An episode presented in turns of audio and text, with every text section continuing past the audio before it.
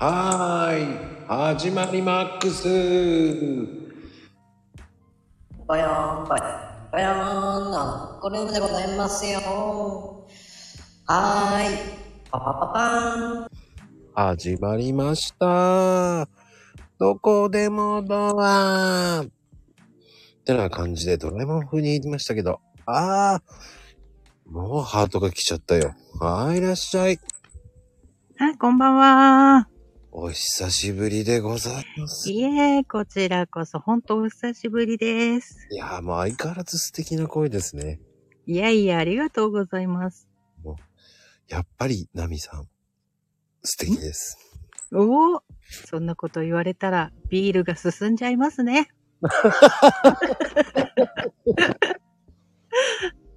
やっぱり、前回ね、やっぱり、はい。喜劇愛を話してもらって、うんうんうん。ね、それ以上いろんな話しなかったなっていう。ああ、そうかもしれないですね。うんっていうか、私ね、前回ね、うん。めちゃめちゃ実は緊張していて、え？本当に、本当なんですよ。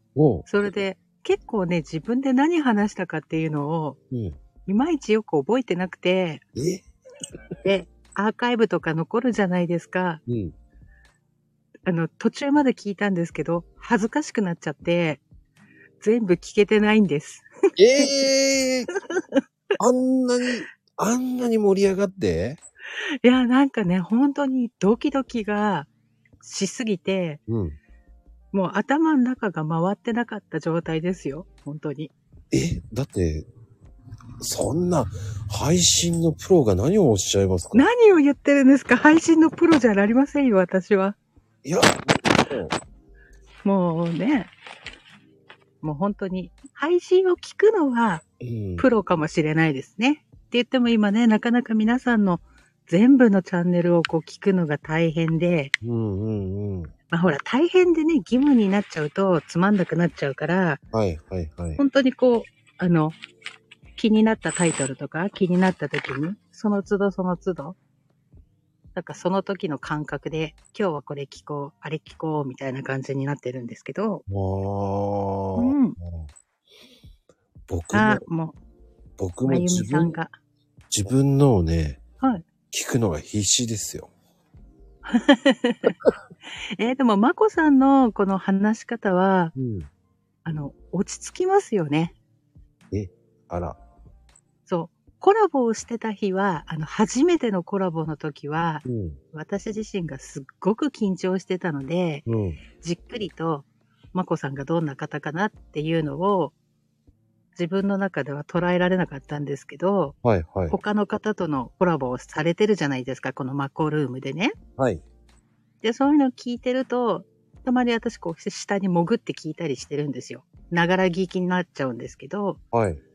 でやっぱり、ながら聞きができるっていうのって、あの、落ち着いた感じの配信じゃないと、作業をしながらとか聞けないんですよね。はあ、そういう意味では、あの、まこさんのこの、ゆったりとしたトークの仕方っていうのかな。本当にこう、あの、コーヒーをこう飲みながら、ゆっくりした時間を過ごすみたいな、そんな雰囲気が出てて、はいはいはい。うん、いいよねってええ思っております。お俺そんなことあんまり言われたことないんだね。本当？うん。えー、でも、まこさんがやっぱりこう、なんだろう、落ち着いて、どっしりと構えてらっしゃるから、いろんな方がリスナーさんとして来られているんじゃないかな。はうん。あ。あんまりね、そんなに新しい新規の方とかも全然いらっしゃらないんですよ。そうですか？でも私、マコルームさんに出させてもらってから、うん新しく出会えた方たちもいて、はいはいはい。もうそこからまたさらに新しい人、新しい人ってなってるので、うんうんうん。うん、なんかそれがすごくこう自分の中でドキドキワクワクが増えたので、はあ。うん、ありがたいなと思ってます。マコルームってね、あの、うんどっちかっていうと、こう、んツイッターから呼ぶんですね。ああ、そうですね。今日もツイッターすごいですね。あの、まこさんのやつとかもそうだけど。すごいですか？うん、びっくりした。なんだこりゃ？と思って。え、えそうですか？そう、さっきも収録前にちょっとうん自分が今もまだね、ドキドキはしてるので、うん。そう、このドキドキを楽しもうと思って、こう、ツイッター開いてみたら、ね、あの、コメントしてくださってる方たちとかいて、ああ、はいはいはい。うん、なんか、あ、すごくね、こう、そのドキドキはしてるんだけど、うんうんうん。誰かがいるっていうのが安心感につながるというか、ああ、あ、怒涛のようにね、開始うん10分前にガンガン僕煽りましたからね。そうなんですね。ちょっとだけね、あの、動画を煽りました、ちょっとだけ。おー。もうびっくり。でも、本当にね、この、ね、サムネイルもすごい素敵だし、あ、本当ですか？うん。この綾波のね、画像もね、スタイフで出会った方、お絵描きをしてる方がいて、うんうんうん。その人に、まあ、ワンピースのイベントをやった時に、ナミさんっていうことで書いていただいたやつなんですよ。セクシービームがもうは炸裂。ね、私ここまでセクシーじゃないからと思いながらも、せっかくね、まあ、ワンピース好きっていうことで書いてくださったので、うんうん。もうツイッターの方では、まあ、ずっとこれを使わせてもらってます。いや、でも、いいと思いますよ。はい。ね。声と、あの、はい。アイコンが合ってますよね。合ってます？合ってます、合ってます。合ってるのかどうかは自分の友達に聞くと大笑いされますけど。いや、そして、うん。ナミさんって結構イケイケな時もあるじゃないですか。それがまたおかしくて、そうですか。まあ、私、落ち着いてはないですね。いや、それがまたおかしくて面白いんですよね。え？そうですか？あのね、やっぱりメリハリがあって、ちょっとしたこう、ああ、おうんうんっていうこう、燃えてる時があるっす。こう。燃えてます？そう熱く語ってる時があって、ああ、もうその熱量がね、もうね、うん。こう、ラジオからもうわかるんですよ。うわー それの表現の仕方がやっぱりうまいなぁと思いないがら。やいやいや。まあ、今年はさらに去年より燃えたいなとは思ってますけどね。いろんなことに。いや、そういう風にね、やれる、こう、ナミさんすげえなと思ったよ。いやいやいや。そう言っていただけると嬉しい限りでございます。あら、本当ですか？はい。うん、あの、やっぱり、僕的には、はい。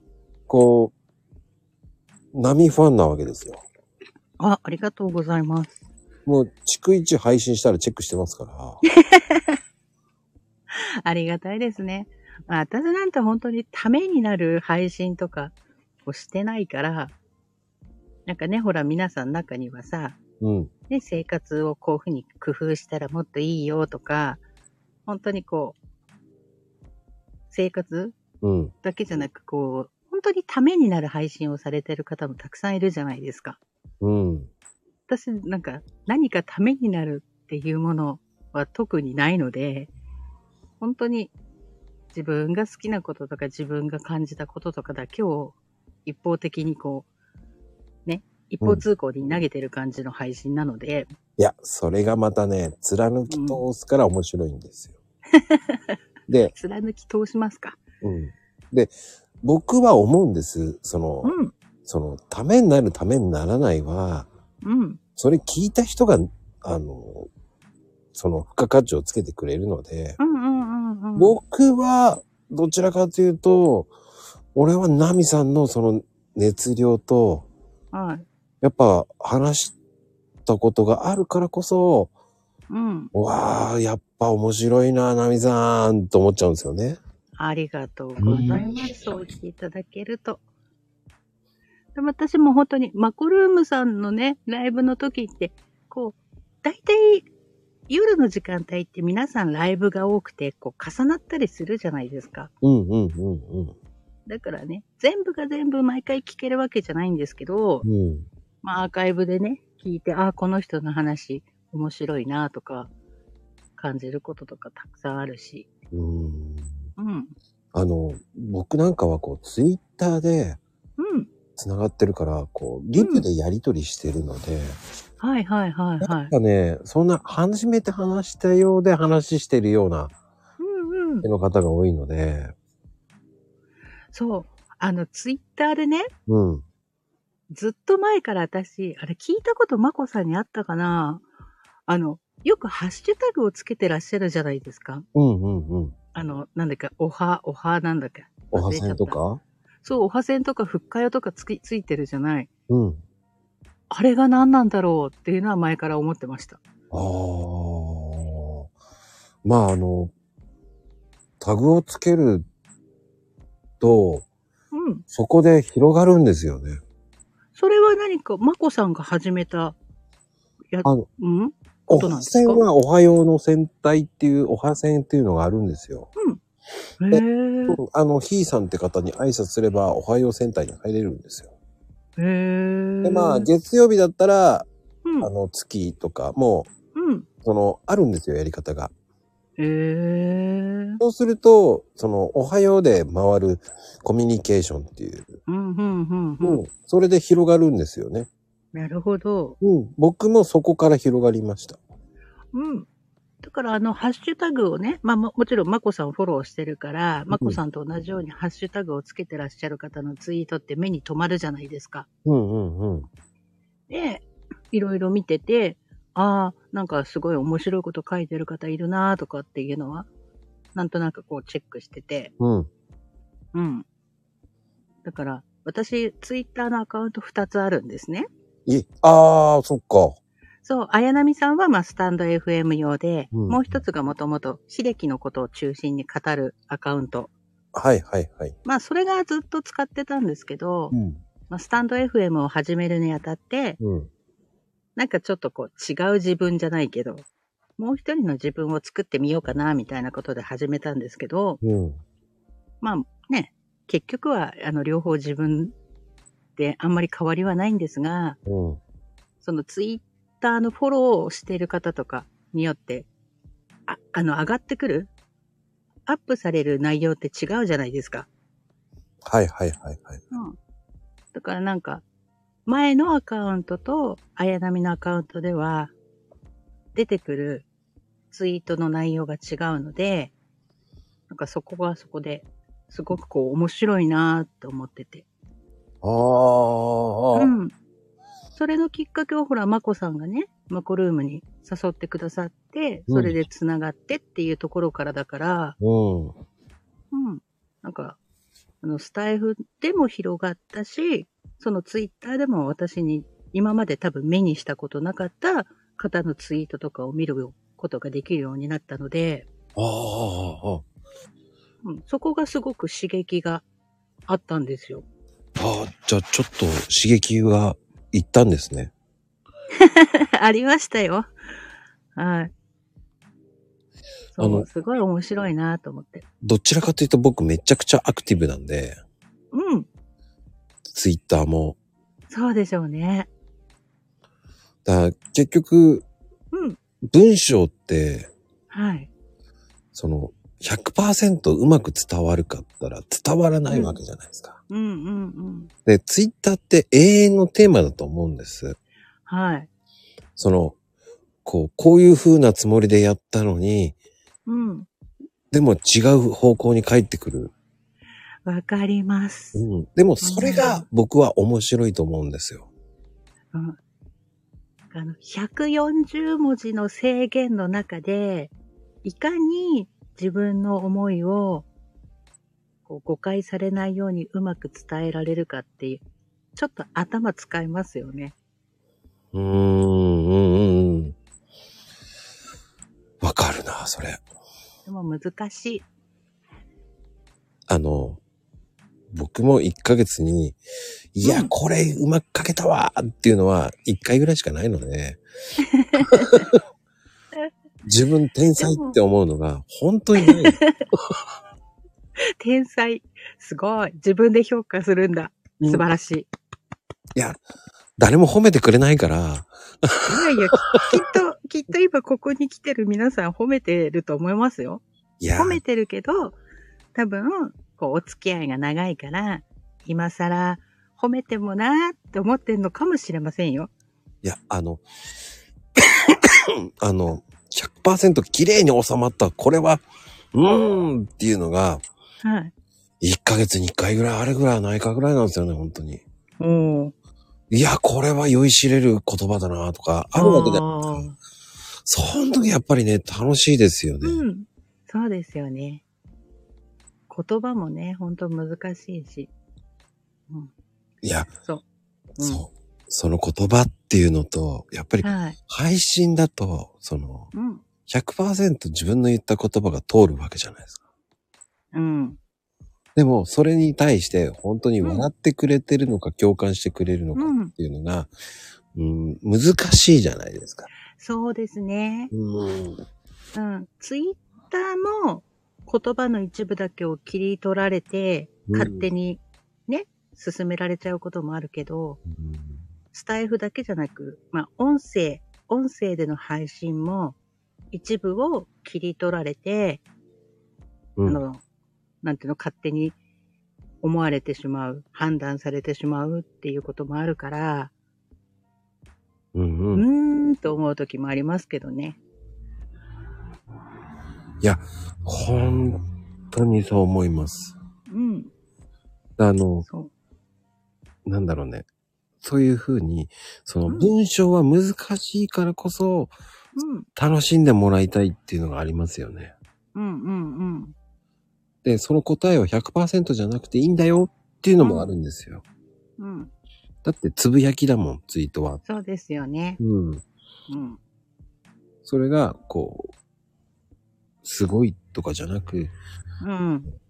もっともっととか言う人が向上心があるから、うん。文章は、その、面白いんだと思うんですよね。うんうん。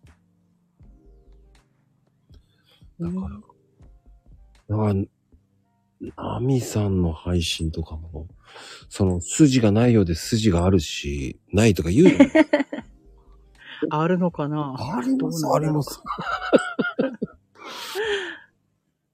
いや、まあね、いろいろと。まあ、なんだろうね、ツイッターもスタイフも本当に一部だけを見て、ね、あの、100人に伝えようと思っても、100人全員にちゃんと伝わるわけではないし、うんうんうんうん。それは仕方ないことなんだけど、うんうんうん。できるだけね、誤解がないように、うまく、うまく、うまくじゃないな。うまくって言ったらなんか取り繕ってるように取られちゃうところもあるかもしれないけど、うん。すごくこう、自分の思いを素直にうん。伝えられたらいいなっていうふうには考えますけどね。いや、それがね、そうなんですよ。その、うん自分の思う通りに行か、行くか行かないかって、それは後でうん。ついてくるし、その、うん。いいんですよね。自己満でと思います。うん。それが、その、こう、解説する方とかもいるわけじゃないですか。うんうんうんうん。解説なんていらないんじゃないと思っちゃうんですよ。あだからなんだろうな。あの、本当に、私の配信なり私のツイートを聞いた上で、うん。うーん、なんか違うなと思うなら、それはそれで仕方ないことだし、うん、うん、うん、うん。うんね、でも一部の切り取りだけで、ああ、柳さんってこんな人なんだ、みたいに勝手にはね、私の知らないところで話が進んでたりとかすると、嫌だなって思う時もありましたけど、うん、うん、うん。うんちゃんと私自身を見ないで判断する人間は、私にはいらない人なんだなっていうふうにね、あなんかちょっとこう、なんかわ、思うようになったら気が楽になっちゃいましたけどね。なんかわかるうん。で、僕なんかもコーヒーやってるから、うん。あ、知ってます、知ってます。いや、僕はそんな知ってるから、そういう、その人に向けて言ってるわけでもないし、うんうんうん。それはもう、正直、その、僕が好きなことじゃなく、まあ、うんコーヒーを美味しく飲んでほしいから言ってるだけであって、はいはい。うん。それなのに、こう、いや、知ってますし、いやいやいやいや、うんそれは、うんあなたが知ってる思うかもしれないけど、知らない人だっていっぱいいるわけだから、そうですよね。うんうん。それはそれでいいんじゃないって思っちゃうんですよね。うん。表現の仕方、大事だと思うんです。うん。でもそれがあなたのその、その表現で、その、うんそれだけの、ね、アクションがあるんですか？って言いたいんですけどね、僕は。うん。そのマウント取ってもしょうがないんじゃない？っていう。うん。うん。それは感性なんだから好きなようにやればいいんじゃないんですか？って僕は思ってしまう方なんで。でもそうだと思いますよ。うん、うん。それで私もいいと思う。一時はなんか、うん。なんだろう、私のことをちゃんと見ないで、ちゃんと配信も聞かないで、なんかいろいろ言う人もね、うん。なんかいたりとかすると、それがすごく、なんかこう、心にぐざってきたりとかしてた時もあったんですけど、うん。なんか今は、まあこういうふうにスタイフ始めたり、ツイッター始めたり、いろんな方の配信を聞いたりとかしてる中で、うんま。まこさんとかもはそうですけど、うん。なんかこう自分の信念を曲げないというか、うん。うん。うん、100人に100人好かれようと思ったって無理だし、うん。うん。うん。合わない人間に私のことを好きになってくださいって言っても無理だから、うん。うん。だったら自分のことを好きだなと思ってる方に、よりもっと好きになってもらえるようにとか、もうより楽しいなとかって思ってもらえる？方に労力をかけた方がいいじゃんっていう。いや、すごくわかる。うん。だから、まあ、かのこちゃん、ちょっと、ポエンシャルって、ポテンシャルなんだけどさ、ポポエンシャルっていうのはまた、ポテンシャル。うーん、まあでもね、ポテンシャルが高いからこそなんだよね、と思うし。うーん。それはね、僕もすごくわかります。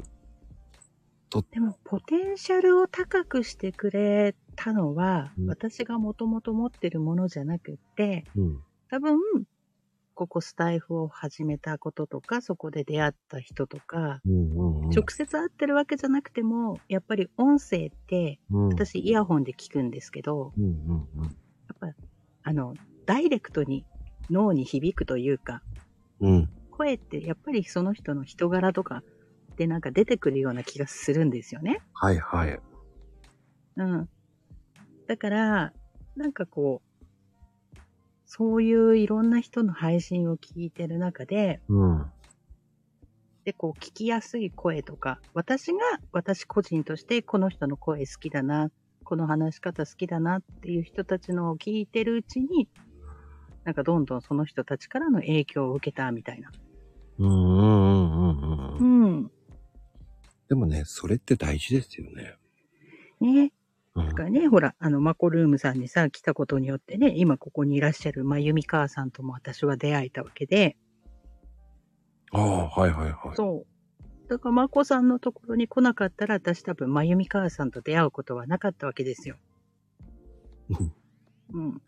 で、今ね、まゆみさんのつぶやきを聞いたりとか、うん、なんかこう、独り言のお話だったりとか、共感できるなってところがあるなって思って、うん。まあ、そう巷ではやらかしのクイーンと言われる。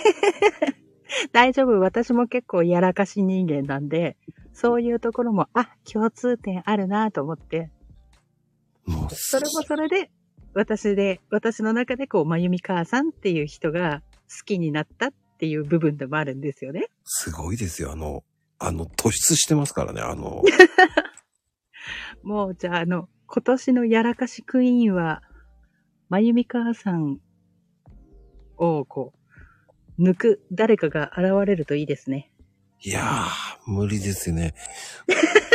そ、即答されちゃった。恐ろしい感じしますからね。そこに、あの、今、かのこちゃんがフロリダに行くとか言って、うん意。味がわかんない、わけのわかんないこと言ってましたけど、フロリダね。うん。あの方も半端ないですから、フォローに入ってるのにフォロー入ってないっていう。あ、かなこさん？もう、かなこちゃんはもう、本当に。かなこさんも面白いですね。えなんかこうコメントのやりとり見てるとなんかね、すごくこう、に、なんていうのか、にんまりしちゃうというか、笑っちゃいますね。フォローしてるのにフォローしてないっていうね。でもなんかそういうところがすごい可愛らしいなぁと思って。ずるいんですよ。人のことをずるいわって言ってる割には、あなたの方がずるいですよっていつも言ってるんですけど。いいですよね。この、あの、やらかしをしても、みんなに、こう、微笑ましいと思ってもらえるっていうのは、素晴らしいことだと思います。それも才能です。才能ね。うん。才能っていいですよね。ほんとそういうのって。うん。うん。で、あの、やっぱりいろんな方の才能あるっていいと思うんです。うんうんうん。その、それを伸ばすっていうのは本当大事だと思うし、はい。その、これは私はこういうコンプレックスがあるんだとか言う人もいるんですけど、はい。でも絶対やってみては、やってみてからでいいんじゃないって思っちゃうんですよね。ああ。もしかするとそういうコンプレックスとか、まあ私もコンプレックスあるんですけど、え？えああって、うん。まあ去年、私去年、うん。初めて歌配信したんですね。うんうんうんうんうんうん。しましたね。そう、歌が本当に、うん。その、先生に言われた一言とか、同級生の一言とかがすっごい傷ついてて、うんうんうん。もう大人になっても、こうカラオケは行くんだけど、うん。やっぱ友達でね、気心知れた仲間だったら歌うけど、うん。そこまで気心知れてない人の時には、タンバリン係だったんですよ。あだから私めっちゃタンバリン上手なんですよ。要はそれでごまかす？歌わなくていいように。うんうんうんうん。わかります。うん。でもまあね、まあスタイフの中で、まあ上手いとか下手とか関係なく、うん。みんなで何かをやるっていうコンセプトってことで始めてくださってた方がいて、うんうんうん。で、その思いとか、うん。なんか、あの、やってごらんよっていう一言で、うん。ちょっとやってみようかなって言った時に、まあ気心知れた友達と一緒に飲んでて、うん。お酒飲んで酔っ払っちゃえばなんとかなるわと思って、あの、シラフじゃ絶対無理だから飲んでやったんですけど、うん。やって反応があった時に、うん。自分でもすっごいびっくりして、うん。うんうん。なんかこう、やっぱりね、コンプレックスとかってあるものを、うん。ね、そのスタイフの誰かとか、一人だけじゃなくいろんな方が何気なくこう、そのコンプレックスを柔らかく柔らかく溶かしてくれるみたいなところがあって、うん。うん。それでやったんですけど、そそういう意味で考えると、まこさんもその、なんていうの、人のコンプレックスをこう溶かしていく存在なんじゃないかな。ええ？本当ですか？じゃなかったら、多分マコルームにいろんな人来ないと思いますよ。そうですかね。うん。そこ、でもありがたいことに、うん。おかげさまで後で1年になるんですよ。365回になるんですよ。うん、すごいなと思って。あと2日でございます。素晴らしい。だから363日なんですね、今日が。ああ、363。なんかちょっとあれだね。3と3で。333だったらね、あれだけどね。うん。363でもいいじゃん。サブローさんって感じ。誰だよ、サブローって。誰だよ、サブロー。今自分で言ってすごいなんか情けねえと思っちゃいました。いや、あの、サザエさんのサブローさんかなと思いましたけど。でもあの、いい記念になります。サブローさんの日って。いや、でもね、本当に、あの、去年の今頃、はい。本当にドキドキしてたんですよね。このもう、あの、5日から、去年の5日からはい。13日ぐらいまで全部ブワーってオファーしまくってたんで、へえ。うん、そっかそっか。何をやるんですか？何をやるんですかっていろんな人に説明しするの大変でしたね。うんうんうんうん。だからもうすべてこう、事細かに説明して、うん。いや、スタイフっていうのがあって、ああ。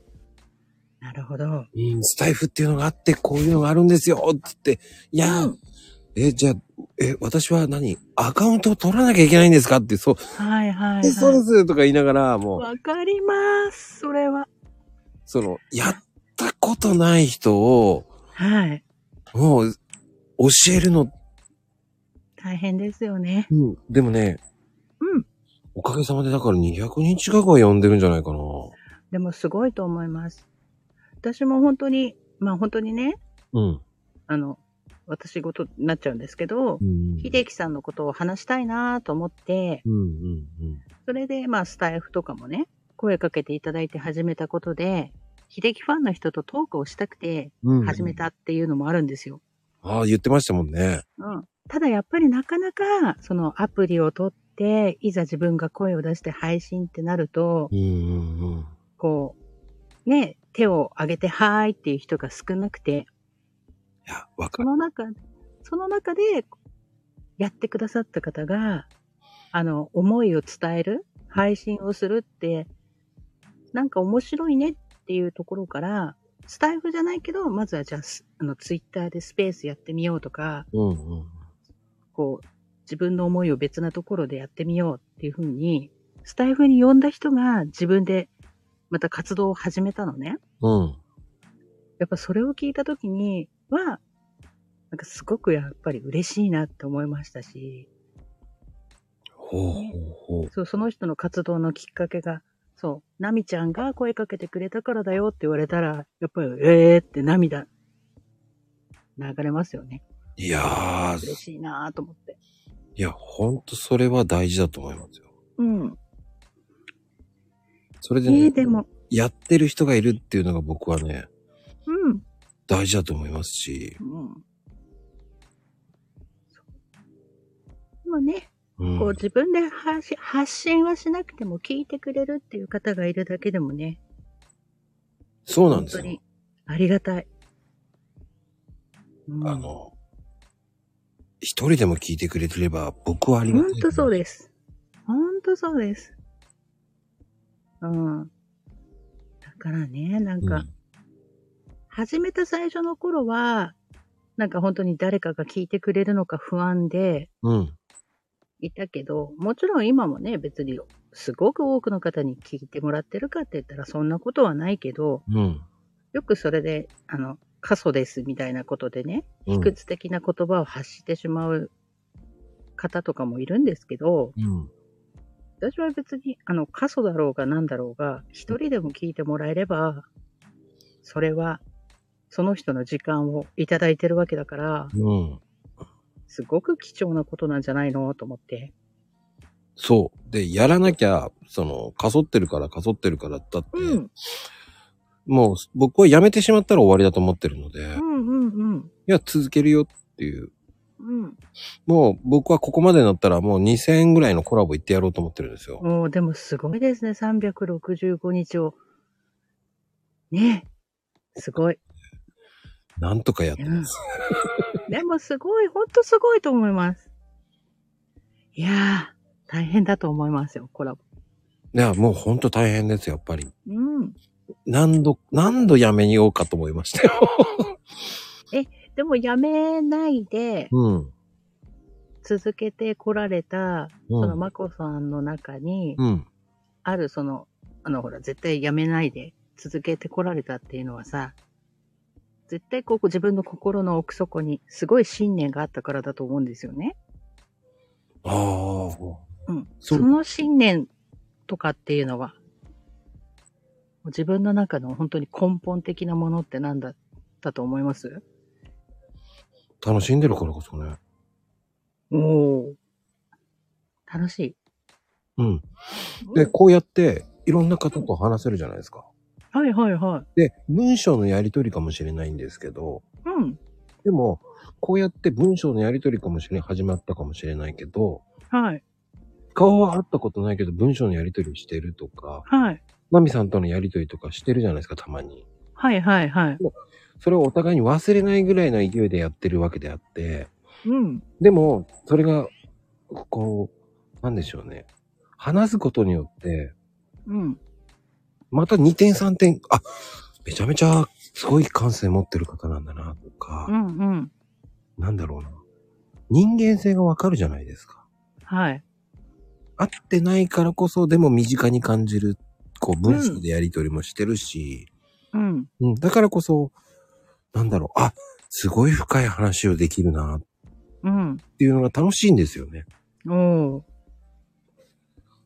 そうするなると、ほど。なんだろう、深掘りできるじゃないですか。はいはい。だからマコルームって面白いのは、うん。あの、話し慣れてる方でも、やっぱり3段とか4、3段ぐらいの方とかは、うん。2回3回目の出演してる方って、うん。やっぱり話がね、面白くなってくるんですよ。へー。やっぱりね、いい緊張が取れるんでしょうね。なるほど。そっかそっか。だから面白いですよね、トークが。うん。より深くなるんですよね。2段とか3段ってはいはい。最初の1段って結構緊張してるとかあって、そうですね。うん、で、ふわふわしてたわーとか言って言う方も多かったんで、だかそう。だから私が1回目そうですよ。ら2回目の方がまだ落ち着いて話せるじゃないですか。で、今日はドキドキはもちろんしてますよ。はいはいはい。してますけど、あのね、今さっきマッコさんが言ったように、一回話してるわけじゃないですか。話した後、お互いの配信聞いてコメントのやりとりだったり、うんうんツイートを見たりとかしてるから、一回目よりは、やっぱり距離感が短くな短る。いから、うんうんうん。なんかドキドキはもちろんしてるんだけど、うん。うん。ガッチガチのこう固まってるっていう感じとはまた違いますもんね。うん。だから余計ね、あの、うん。2段3段の時って面白いなと思っちゃうんですよ。まだ違った一面が見れて、うわ、面白いっていうのもあるし。なるほど。うん。いや、一段で聞き流したな、こういうとこも聞けなかったな、とか思いながらも、次の日反省してるんですよ。おー、すごい。いや、しっかり反省しますよ。自分の声嫌いだなと思いながら聞いて。嫌いなんですか？嫌いですよ。え、全然そんなことないと思いますよ。自信持ってください。いや、皆さん、それは永遠のテーマだと思いますよ。で、自分はね、人のこと言えないんですけど、うん。でも、あの、私ね、自分の中ではっきりというか、結構白黒はっきりつけるタイプなんですね。知ってますよ。ななので、その中で思ってるのが、うん。私が聞きたくない声の人は、たとえその人が、うん。あの、スタイフの中ですっごい面白い配信をしてる人だとしても、うん。コラボ誘われても私行かないんですよ。おわかります？わかります。あの、言いたいこと。別にスタイフにそういう人がいるって言ってるわけじゃないですよ。うんうんじゃなく。て、例えばそういう人が仮にいたとして、うん。でも私はこの人の声を聞いてると、すっごいなんかこう、あの、魂が疲れるというか、こう耳が疲れてしまう、心が疲れてしまうみたいに感じる時うん。正直やっぱりあるんですよね。いろんな人の声というか、声の波長っていうのかな。ああ、なんかわ、なんて言ったらいいのかわかんないんだけど、うんうんうん。だからもしそういう人がいて、その人が、綾波さんコラボしてくれませんか？って言われても、私断っちゃうんですよ。もう、じゃあ僕は、幸運なんですね。だから、まこさんは、うん。あの、さあの最初に言ったように、やっぱりこう、落ち着いてらっしゃるから、本当にこう、なんていうの？コーヒーを飲みながら、こう、ゆったりとね、ソファーかなんかに座って、お互いにこう、向き合って喋ってる。まあ、私の場合はコーヒーじゃなくてビールなんですけど。それをこう、一緒に飲みながら喋ってるみたいな、う。ん。あの、感覚を頭の中でこう、イメージできる。うーん。そう。だから、コラボをするんだって、うん。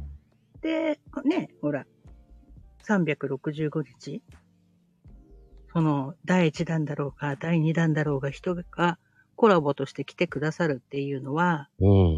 やっぱりコラボして居心地のいいところじゃないと、いかないと私は思っているので。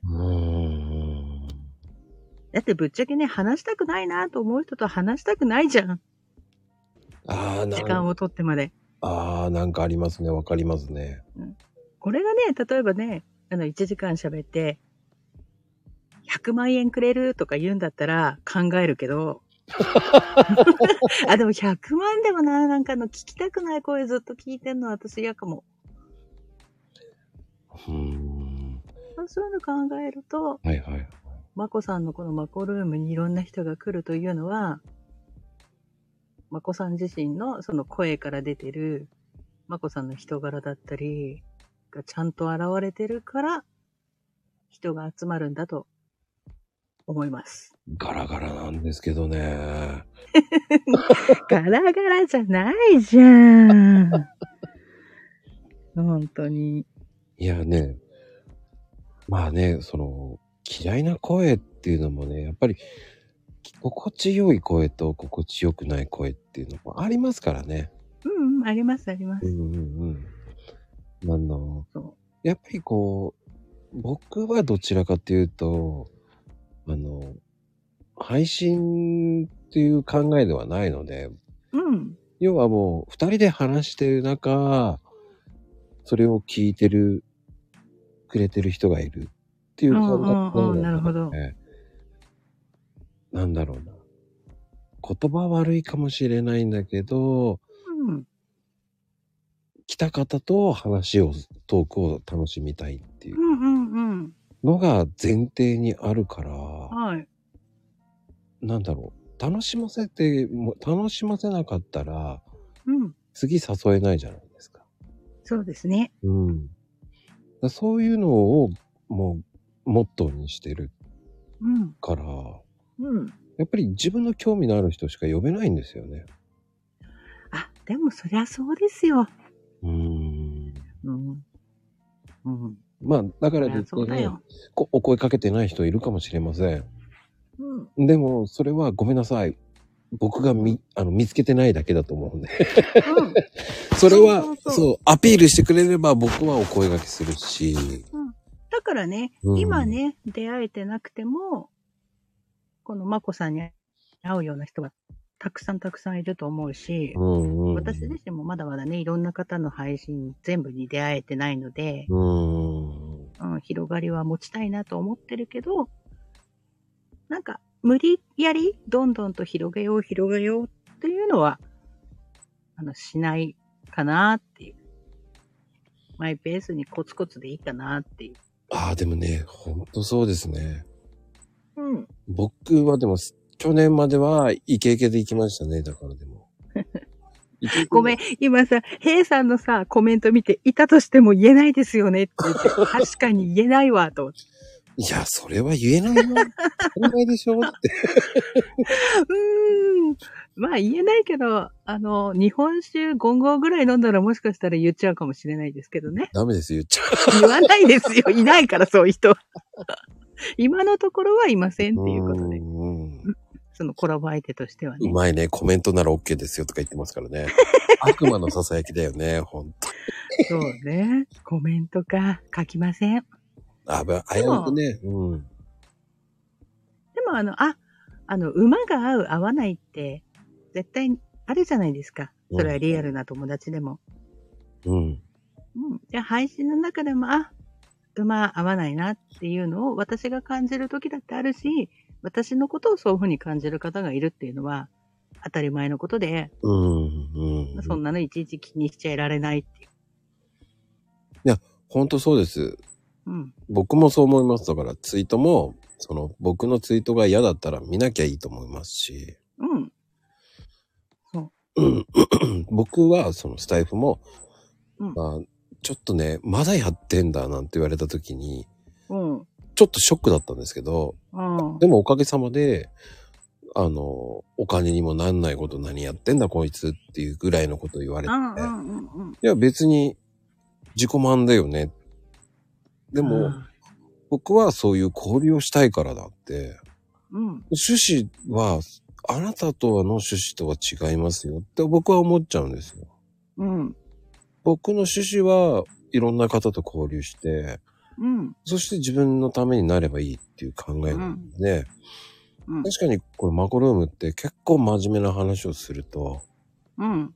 終わった後に、いやー、すごくいい話でしたとか言われるんですけど、うん。いや、お金取ってもいいんじゃないかとか言われるけど、うん。いや、それは、聞いた人がそれを価値を作ってくれるから、うん。僕はそれでいいと思っちゃうんですよね。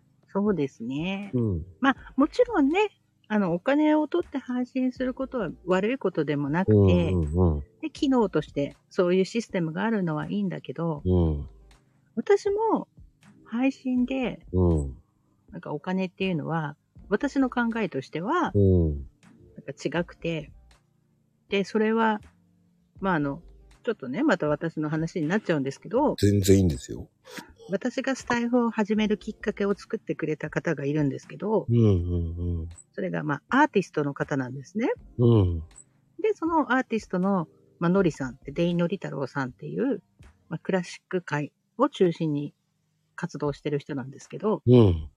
その人と、まあ、彼の友達の元モデルのサラリーマンと、で、そこに私が一緒にやらないって声をかけてもらって始めたわけですよ。3人で。ほうほうほで、あの、のりさんはお仕事として自分の思いだったり表現をお金をいただいて発信してるわけですよね。う。うんうんうん。で、お金をいただく以上、やっぱりお金を払っていただいた分の価値をお客様にちゃんと届けないといけないっていう思いで活動されてるわけですよ。うんうんうん。で、スタイフはお金は取ってないのね。もちろん取るつもりもないし、最初、あの、ほら、SPP のシステムとかもあるから、うん。のりさんの活動とか、あといろんな、まあ、アーティストさんとかね、もう、こう、つながりとかで、はい宣伝にもなればいいと思うし、SPP もどうしますって言ったときに、いや、ここはあくまでもお金がかからず、事務所の縛りもなく、そういうものがないからこそ伝えられるもの、うん。そういう自分の思いとか。でもやっぱりね、あの、お金が絡んでくると、ここは話しちゃいけないとか、こうだ、ああだって、どうしても出てくる部分もあると思うんですよね。うーん。それがなく、自由に話せる場所としていたいからっていうことで、じゃあ、どんなことがあっても、じゃあ SPP とかそういうシステムを使うのはなしにしましょうっていう話になって始めていったわけですね。うーん。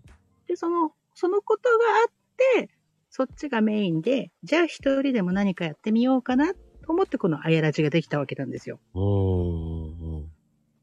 で、そのあやらじをやることで、また、そののりさんたちとやってる誰好きチャンネルってあるんですけど、そすもね。うん。何かプラスになればいいな、みたいなことで。うーん。うんすごいですよね。ねあの、僕も、そのう、ん。うん、そこまで考えてないです。だから。うんうん。でも、有料は有料でやってった方がいいと思うんですよ。うん。だからそう、あの、やる方がいるのは全然いいと思うんだけど、私とかのりさんとかは、そのお金をいただく以上お金をいただくだけのものを作れるかって言ったら、私は作れないと自分は思うし、うーん。お金がかかると満足できるようなことをきちんとやらないといけないから、うん、そこは難しいっていうのもね。いやー、そこは本当に僕お金取るようなこと言えないからな。うん、構えちゃって面白いこと言えなくなると思うんです。私もそうなると思います。お金絡むと。うんだよね、ろくなこと言えないと思っちゃうから。そうそうそうそう。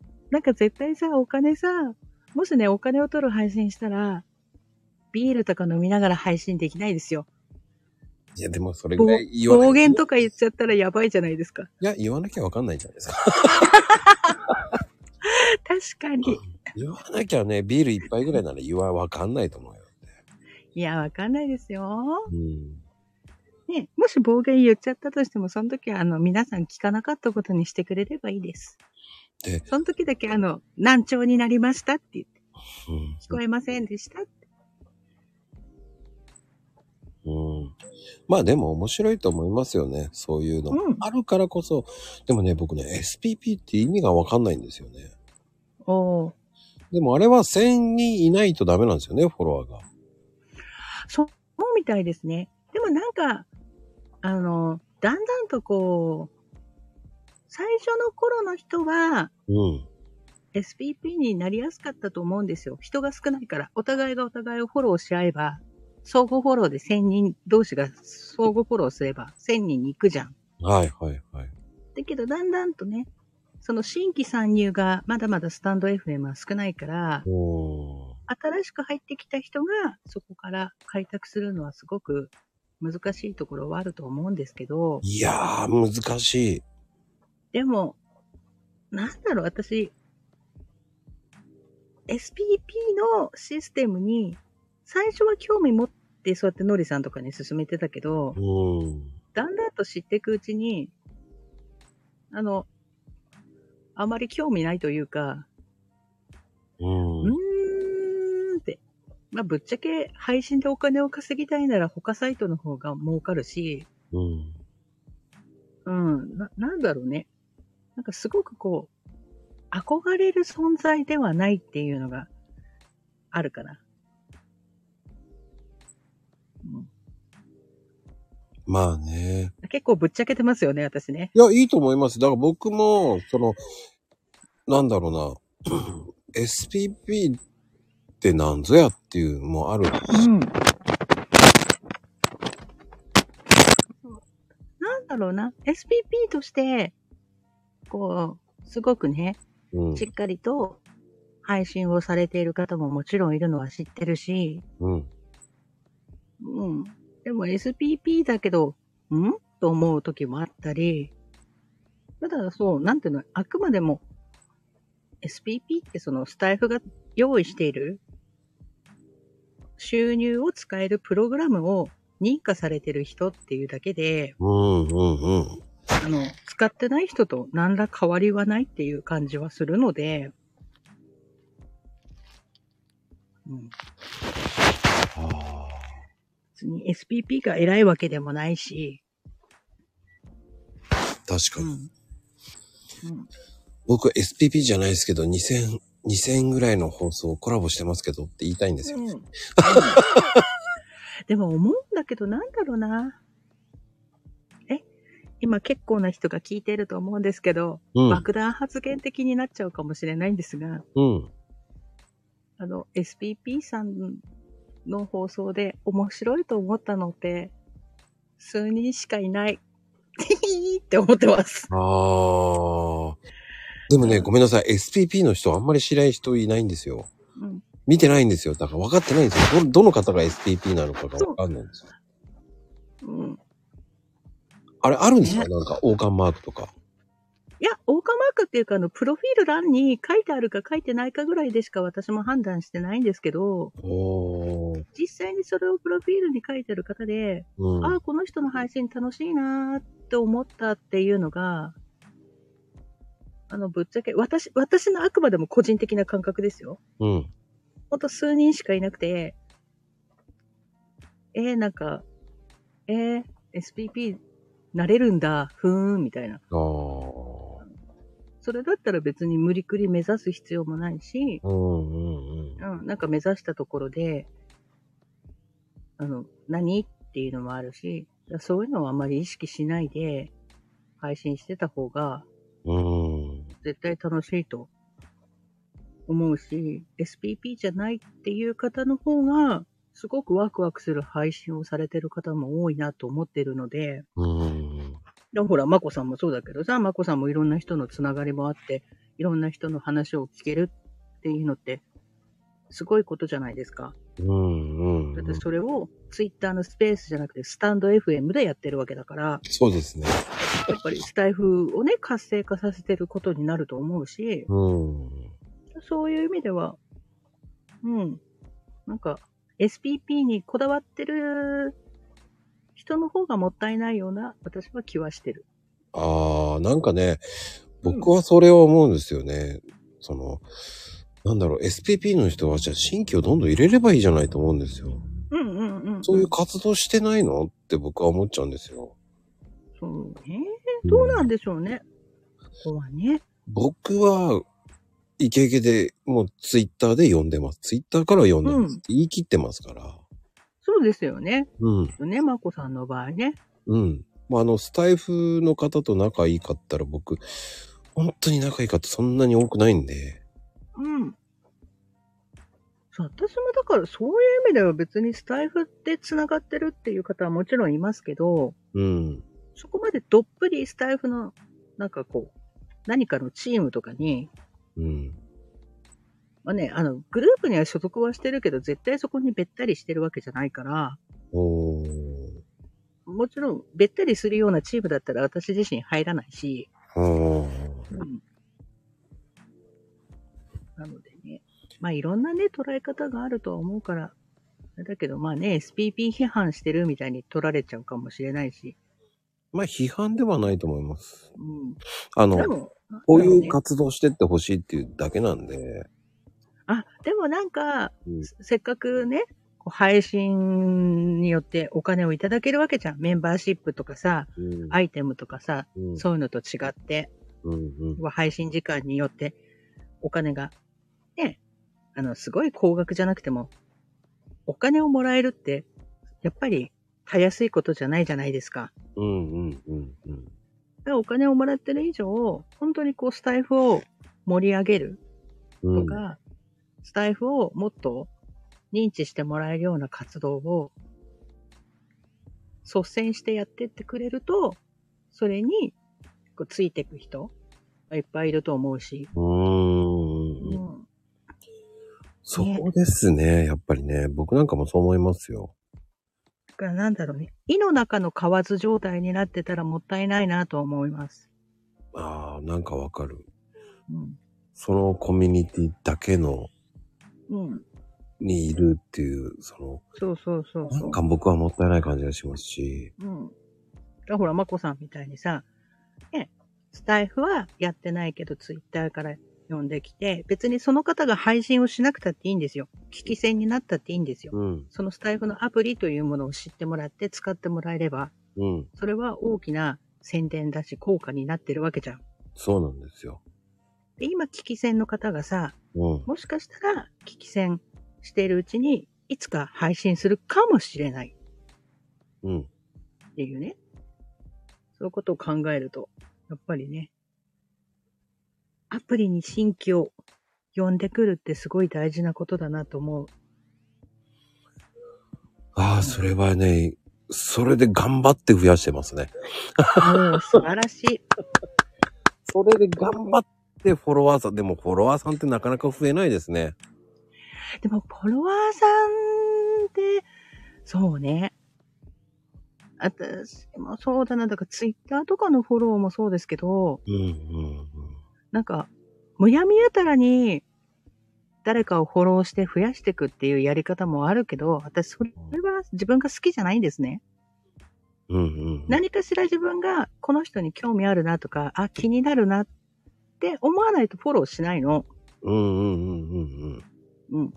で、自分、だから、なんか、言うじゃん、あの、ビジネスいいねとかさ、ビジネスフォローじゃないけど、その、要は自分のフォロワー数を増やしたいがために、もうどんなアカウントでもやたらめったらずーっとフォローしていく人とか、はいはいはい。うん。そういうのはめんどくせえって思ってます。いや、それ正解だと思いますよ。うん。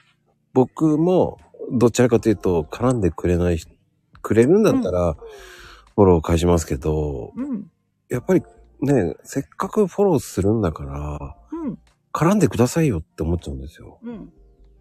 だからスタイフとかもうん、私がフォローさせていただくときには、もちろん例えばマコルームで、どなたか新しい方、私が今まで知らなかった方も、アカウントもあるわけですよね。うんうん。でもいきなりフォローじゃなくて、一回その方の配信を聞いたり、例えば他の枠で出会ってコメントのやり取りをして、うん。そういう何か絡みがあってからフォローするみたいな。うんうんうんうん。まあ相手がね、フォローしてくださってるんだったら、まあ絶対チャンネルには一回飛んで、どんな配信してんのかなとかっていうのは気になったり、プロフィール見たりとかってはするんですけど、うん。そうしないで、なんか、やたら、やたらね、めったら、いろいろとっていうのは。私あの、去年のね、12月ぐらいから、うん。めっちゃくちゃ、綾波のツイッターの方に DM がいっぱい来るようになったんですね。はいはいはい。それが全部副業関係なの。全くもって絡んだことのない人たち。どこぞの誰だか知らない人たちからほら一方的にそういうのって送られてくるじゃないですか。ああ、うん。あれね、設定しちゃえば見えなくなりますよ。そうそう、もうめんどくさくてなんだと思って。で、もちろんね、ほら、スタイフの中にも副業をされてる方とかもいて、うん。それはそれでその人のお仕事だから私は全然構わないし、うん。その人とのやりとりがあった上でのお互いフォローをしたっていう方ももちろんいらっしゃるんですよ。うん。だから副業をしてるから嫌だって言ってるわけではなくて、うん。人それぞれ生き方があるわけだから、それは構わないんだけど、うん。絡みがあるからフォローしたりして、ね、自分もフォローされたからフォロー返す。けど絡みないのに、もう DM ダーって来た瞬間、なんだこりゃと思って、もう、うわ、めんどくさーと思って、で、私、あの、綾波の方ではもうビジネス赤、勧誘赤はいりませんって書いてるのに、来るから、ああ、この人たちは、私のプロフィールは何も見てないんだな、ってことは私に興味があるわけじゃなくて、単なるフォロー数を稼ぎたいだけなんだな。そんな人はじゃあきっと稼げてないな。と思って、そういうの、はい、いりませんってやっちゃうんですけど、えっ、とね、あれね、見えなくしちゃった方がいいですよ。本当そうですよね。うん。僕はもう、その、大体その人たちってフォローも何もしてないんですよ。そうですよね。うん。ただ単に数打ち当たるうん作戦。うん。そうですよね。だから、ちょうどあれ、昨日だったかな、マコルームで、あの、ラッタさんコラボされてたじゃないですか。はいはいはい。私、ラッタさんの最初はあの本、さよなら赤信号だっけはい。あれを知っていて、まあ、ちょっとネットのあれで見て、それで、あ、スタイフで、あ、いらっしゃるんだと思って。で、そういうやりとりをした中で、あの一回ね、ラッタさんとか、あとウェイハースさんとかにも言われたのが、あの、その、稼ぎませんか稼ぎませんかって一方的に来る人がいて嫌なんですって話をしたときに、実際に自分が稼げてない人、ちゃんとそれを仕事としてできていない人は、やたらと相手のことを見ずに、もうフォローとかしまくってたりとかするから、そういうのは本当に放置した方がいいですよ、みたいに言われて、はいあ。そうなんだ。そっか。だからそういう方たちは、絶対、あの、私がそういうことを誘われるのが好きじゃないって分かってるから、うんそういうお話とかはしてこないし、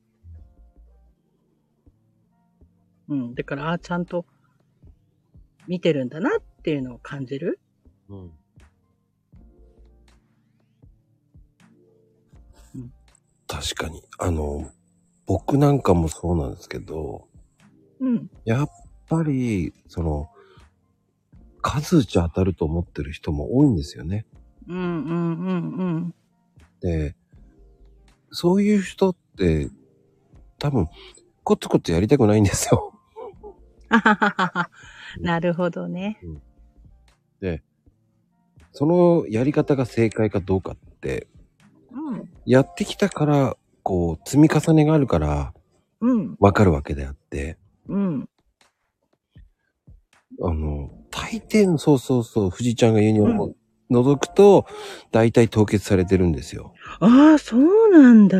うん、本当によく凍結されてるんですよ。へえ。だからあの、100%じゃないので、まあ、うんでも、大体が、えー凍結されてます。へえ。やっぱあの、なるほどね。言われてます。あの、通報が言ってます、誰かが。うん。あ、てつさんだ。久しぶりだな、てつさんっていう感じなんですけど。おー。うん。まあそう、てつさんも。うん。そう、てつさんのこう持ってる信念とかが、おー、かっこいいなと思って、一回私も自分のチャンネルでお話しさせてもらったことがあります。うん、うん、うん。あの、やっぱり続けることに意義があると思うんです。うん。うん。うん。僕も最初、闇雲にツイートしてたし、はい。初めの頃のツイートなんて本当におはまこぐらいでしたから。かわいいおはまこ。おはまこって言ってましたけど、うん。コーヒーになってちゃんとやり出して、もう2うん年近く過ぎ、2年近く、はいまあ1年半以上。あ、2年。うーん、1年半以上。うん。うん。なりますけど、やっぱりここまで確立するまではやっぱ時間かかりますよね。そうですね。うん。だそれをすぐにできるのを真似しようとした人がいますけど、いろんな方がう。ん。そんなの無理ですよじゃないですよ。うん。うん。積み重ねですよっていう。私もあれだな、だからツイッターは2つ。まあ、使い分けてるっちゃ使い分けてますけど、うん。やっぱコツコツコツコツやってって、うん。ね。うん。2000とか超えた時にはやっぱりまだまだだなと思ってますし、別に無理くり、うん、増やすのもなっていうのもあったり、ちょっとツイッターの使い方とかも考えていこうかなって思ってたりもするので、うんうんうんうんだからそういう意味では、ツイッターをどういうふうにうまく使っていこうかなっていうのは、まあ、まこさんとかからも、で、あと、マコルームに来る皆さんからも、なんか、教われればいいな、とは思いますね。ああ、本当ですか。もううん。全然聞いてくださいって言いたいですよ。はい。まあ、私結構な、思ったことをな、本当に、あの、ズバって書いちゃう方なので、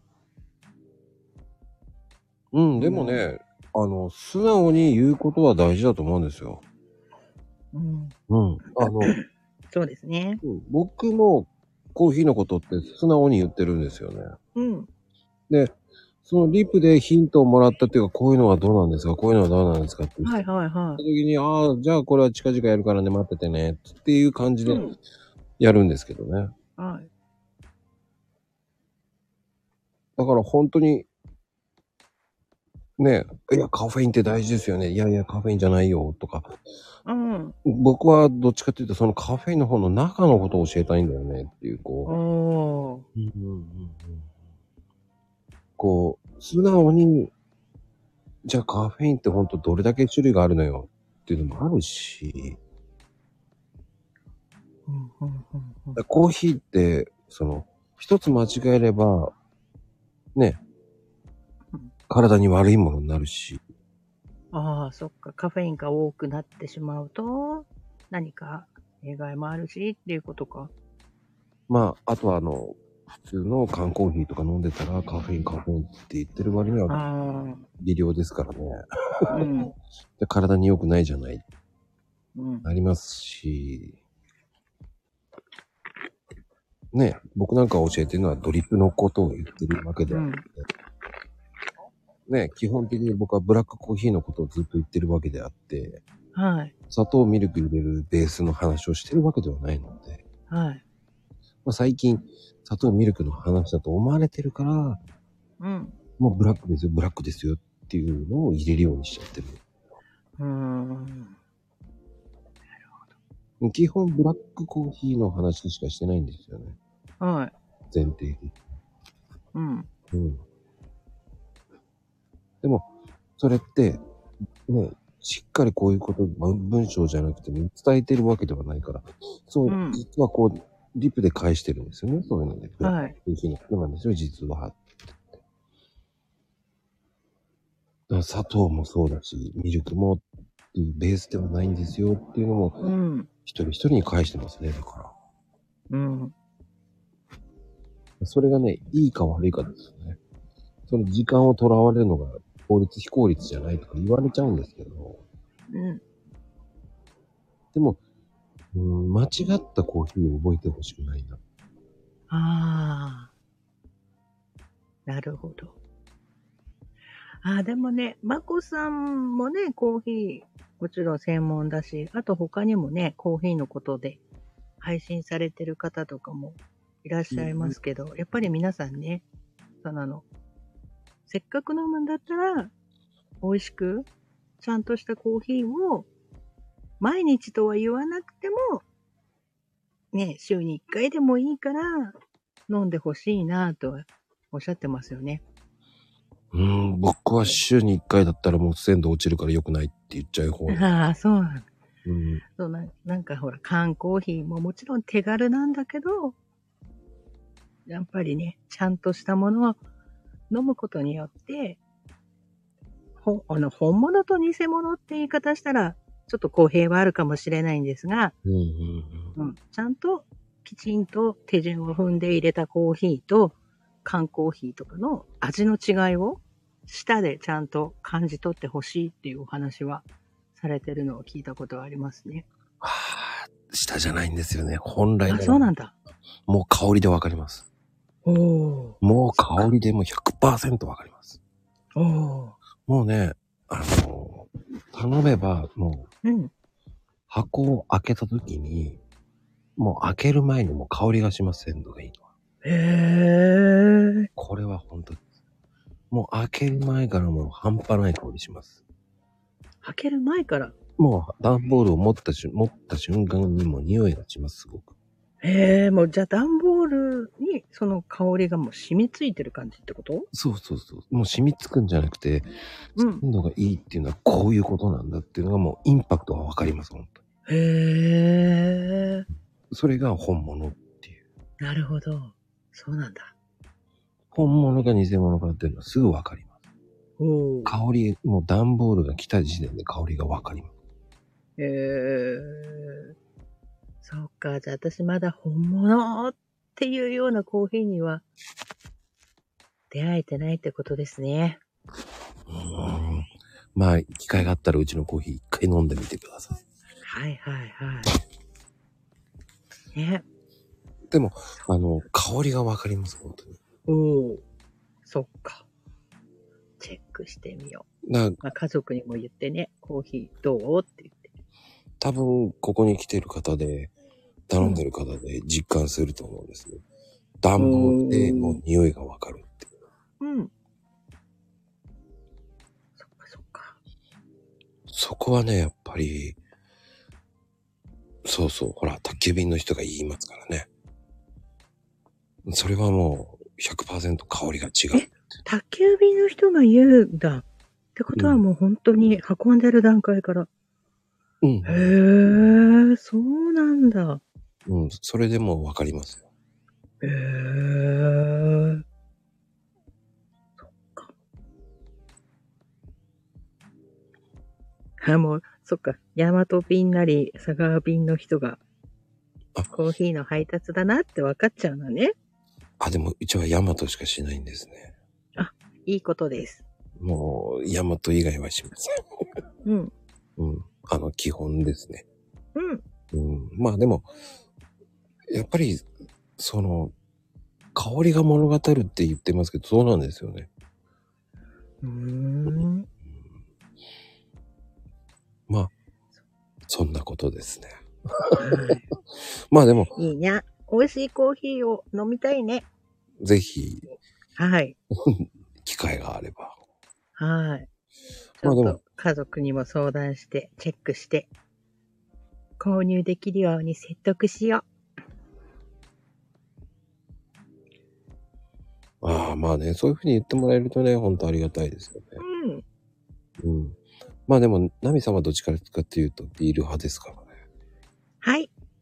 ビール、日本酒、ウイスキー、焼酎、何でもいいです。っていうか、すべていけるんですね。そうですね。すべて飲みます。あの、飲むときどれぐらい飲みます？本当にすっげえ飲あ、もう、あーんとね、量的に、まあ、500のビール缶を、最初3本くらい飲んで、で、その後日本酒に行くか、ウイスキーに行くか、焼酎に行くかによって、まあ、変わってくるんですけど、うんうんあと何時まで飲めるかっていうのにもよるんですけど、うん。おー。どうだろうな。うーん。まあ、ビール3本飲んで、その後ウイスキー6。日本酒だったらまあ5、5、5まではなんとか飲んでる。なんとかって言ったら変ですけど。すごいなぁでも毎日飲んでるわけじゃないので、そこまであの、まあビールとかはちょこっと飲んだりはすることはありますが、あの、休館日も設けないとね、うんうんダメなので、うん。うん。その時はもう全く飲まないです。すごいな。ビール3缶いっちゃうんだ。あの、ビールはお水みたいなもんなので。はあ。言からあの、ビ。ールをチェーサーにして、ウイスキーのロックを飲むみたいな感覚わかります？斬新だな。なんかホッピーみたいなね。そう。ホッピーとかだったら、うん、結構、結構、飲めって言われたら私ずーっと飲んでられる人なので、うん、ちびちびちびちび飲むのが好きなので、それで、おつまみはいる派ですか？いらない派ですか？おつまみはいらない派です。すげえ。あの、お酒を、お酒だけを楽しみたいときは、おつまみは、まあ、あまりいらないというか。だから、あったとしても、うん。なんだろう。ナッツもいらないな。ひょんチーズ？ああ。チーズが、まあなんか、ロッピーチーズみたいなのがあれば、ホッピーね。それでいいや、みたいな。うん。おつまみまでね、あの、出しちゃうと、うん。絶対食べながらもっと飲んじゃうんで、ああ、じゃあそうす、ると多分。止まんなくなっちゃうんですよ。飲みお酒を飲むのが。そうだな。なので、自分の中で、おつまみはなしにして、お酒だけそのまま飲むみたいナミさん、じゃあ今度飲み行きましょうっつって借りに行って、な。はい。もう死ぬほど飲みましょうねって言って、朝まで行きましょうって言ったら飲める人ですよね、じゃあ。飲めます、飲めます。ただ私、あの、ピッチは早くないので、ビールの3本は最初はガッて飲みますけど、その後強いお酒を飲むので、強いお酒をガバガバ飲んでたらアホじゃないですか。うんうんうん。だから、まあ、熱燗とかになったとしたら、そんなグイグイ飲むわけじゃないから、ゆっくりペースでずーっと飲んでる。それすごいですね。おつまみなくていいんだ。なくていいです。逆に飲み放題だったら元取れそうですね。あー、どうなんだろう。でもなんか飲み放題のお酒って、うん。あの、居酒屋さんとかによっては、焼酎とかサワーとか、安い種類のお酒だったりすると、うんうんうん。次の日私頭痛くなっちゃうんですよ。ああ。なので、あの、飲み放題とかはせずに、ちゃんと銘柄日本酒のなんとかってあるやつを、あの、頼むみたいうーん。な。うん。だからなんか、こう、安いチューハイみたいなやつを飲んだりとかすると、缶のチューハイとか飲んだりすると、すっごい、次の日、大して飲んでないのに頭が痛くなったりとかするので、だったらちゃんとした焼酎とかウイスキーとか日本酒とかを飲むみたいな方が。うーん。まあね、一回ね、僕居酒屋の、まあエリアマネージャーやってた時に、うん。飲み放題でめっちゃ怒られたことありましたけどね。まあなんだよ私はね、言って飲食経験してるから、うんあの、お酒がどんなもの使われてるかわかるじゃないですか。わかるね。個人じゃ飲まねえなと思ってましたもん。でも、ナミさん飲食やってたんですね。やってました、やってました。え、居酒屋ですかよ。うん。飲食は料亭の中井さんと、旅。館の中井さんと、をやってるのと、あと、うん。あの、牛丼屋さんのパートもやったことありますよ。ええちょっとイメージ湧かないわ。だから、あの、掛け持ちとかをしてたので、あの、料亭とかにうん。は働くのは夕方なんですよ。うんうん、大体そうです。で夕方で夜終わって、うんで昼間の時間帯、一回ちょっと寝て、でなんかあの、24時間はじゃない牛丼屋さんって、うん。そうすると、都合がいい時間帯に入れたりする時もあったので、それで牛丼屋さんのパートさんをやったこともありますよ。店長代理とかでもやったことありますし。ええすごいなぁ料亭の、料亭の中井さんって大変なんですよね、あれね。そうですね。お着物をちゃんと、あの、本当に本式の着物を着てやるところだったので、うんうんうん。毎日毎日お着物を着てやってたので、そしてこう、料理を見ながら料理を出していく。そうですね。うん。全部説明したりとか。でもそれの経験があったので、後でね、旅館とかでも働けたので、それはラッキーでした。旅館ってどうなんですか？給料いいんですか？あれ。いや、私はその旅館の仕事は派遣で行かせてもらったので、はいはいはい。そういうこうリゾート地のバイトを派遣する会社があるんですよ。おー。で、その中でも、あの、旅館によっては、金額によって、なんていうの、あの、ちゃんとした本本当の着物じゃなくて、サムエみたいなところもあったりするんですね。あ、ありますね。で、そういうところより、着物を着れて、自分で着れて、道具も持っていてっていう方が、時給がめっちゃ高いんですよ。やっぱり高いんだ。高くなるんで、それでそこを狙って、で、本当の着物を着て接客している旅館だと、あの、やっぱり結構お値段のいい高級旅館さんに仕事が依頼されることが多かったので、それはね、即戦力になるからねいい給料。いや、いい給料出るんですよ。その時はね、うん。その時は良かったんですけど、うん。でもほら、派遣さんとかだから、コロナのこととかあったらね、うん。バッサリ仕事はなくなりましたし、う。うん。まあね、でもいい体験もさせてもらいましたよ、そういうので。だから私の職歴はいろいろありすぎて笑っちゃいます。え、そうなんですか？そうですよ。そう。あの、独身時代は、私あのツアーコンダクターだったので、そうなんですか。はい。あの、国内ですか？国内です。ああ、じゃあ、あ空港の、、あとはそう、空港勤務との兼任だったので、空港勤務の芸人ってめっちゃ大変じゃないですか、あれ。うんうん。空港のツアーの仕事があるときはツアーの方に行って、でも基本は空港の方が多かったかな？空港事務所の方が。うーん。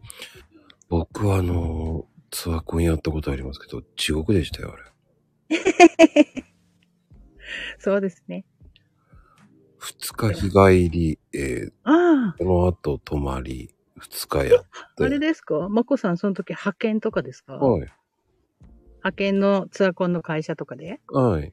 有名な会社ですよ。え、どこ？言えどこ？とか言っても。あの、あれですか ?JTB 系ですか？そうです。ああ、じゃあそこですね。四谷の、や、四谷に本社があったんだよ、確か。まあ、それ以上言うとね、あの、お互い分かっちゃい、きちゃうと思うので。うん。あの、で、えー泊まって帰ってきて、はい。一日がだから打ち合わせですよ。そうですよね。で、そのまた二日日帰りやって、はい。で、両、あの、泊まり二日やってっていう。ねあれ、地獄ですね。地獄ですよね。私、多分、ツアーコンとして、いろいろ動いたのは2年ぐらいで、あとの、結婚までの3年間は、もう空港事務所の方の、で、空港スタッフとしてっていう方が、兼任になることが多かったので、うん日本全国ぐるぐる回ったのは2年ぐらいなんですけど。ねえ、地獄ですよね。なんか本当にお客様とかをさ、空港で、ありがとうございましたって見送った1時間後に次のお客さんをピックアップして、また観光バスに乗って旅行、あぐるんと回るとかいう、そうね。もう、ハードなことをしましたね。そしてね、トイレ休憩いなくなったりとかも探す。はい。はいはいはいはい。おじいちゃん違うとこ行っちゃうし。もうね、そう、私その頃まだね、20代だったので、はい。でもなんかあの、私も高校ぐらいからいつも年上に見られてた人だったので、うん。なんかお客さんに舐められるということはなかったんですけど、うん。先輩からのアドバイスとして、なんか独身っていうと、それだけで、すごく、え、わ、こんな若造が私たちのツアーについてくるのっていうおじいちゃんおばあちゃんもいるから、偽物でもいいから指輪を結婚指輪としてつけてなさいって教えてもらって、ああ、女性は特にそうですね。はい。だからそれをつけて、やってましたね。若いのに結婚してらっしゃるのね。そうそうそうそう。ただそれだけで信じてくれるみたいな。うん。単純だなぁと思ってましたけどね。僕は、あの、娘にどうだって何人も言われましたよ。ああ。そうですよね。うん。それが嫌で指輪に、指輪つけた、つけましたもんね。あります、あります。もういろんなね、お客様がいらっしゃいますからね。でも、あの、おばあ、あの、おばさんにはすごく人気あったんで、おお、いいじゃないですか。だからもう、まあ素敵なお姉様っつって言いながらね、うん。ビールついたりして、俺何やってんだと思いましたけどね。うん。そうなんですね。それはすごい。私結構先輩とある意味特殊なところの団体さんとかのお仕事についていかされることが多かったので。まあお酒が飲めるということでね。なんかもう、飲めや歌えやとガンガンこう進めてくる人たちいるじゃないですか。うん。普段はこう抑圧されているお仕事をされている方たち。厳しい厳しい管理体制の中でお仕事されている方たちってなると、ね、旅行になると羽目を外すじゃないですか。いやー、もうね、本当に僕は、あの、そういう系の人大嫌いです。すごく癖があります。はい。まあね、あの、ポリスメンとか、自衛隊とか、いろいろ、うーんってあるんですけど、うん。そういうね、殿方のツアーの時は、酒がめちゃめちゃ飲める、それも女の人っていう添乗員が3人、4人、チームを組まされて行ったんですけど、うんうんうん。もう本当に上司の、君と君と君行ってっていうのが、はい、酒飲める飲める飲める飲めるで選ばれてましたからね。適任ですね。ね。それだけは良かったんですけどね。でも本当その、そういう系のお仕事、あの、正直嫌いでしたよ。ああね。そうだって楽しいお酒じゃないじゃないですか。うん飲まされてるわけだから無理くり。うんうん。あ、飲め飲め飲め飲めみたいな。で私内心、コンパニオンじゃねえし、と思いながら。だったらコンパニオン呼べやと思いながら、あ、はい、すいませんって言いながら飲んでたけど。呼べないからなんですよね。そうなんですよね。なんだ、おす兄ちゃんか男かって言われちゃいますから。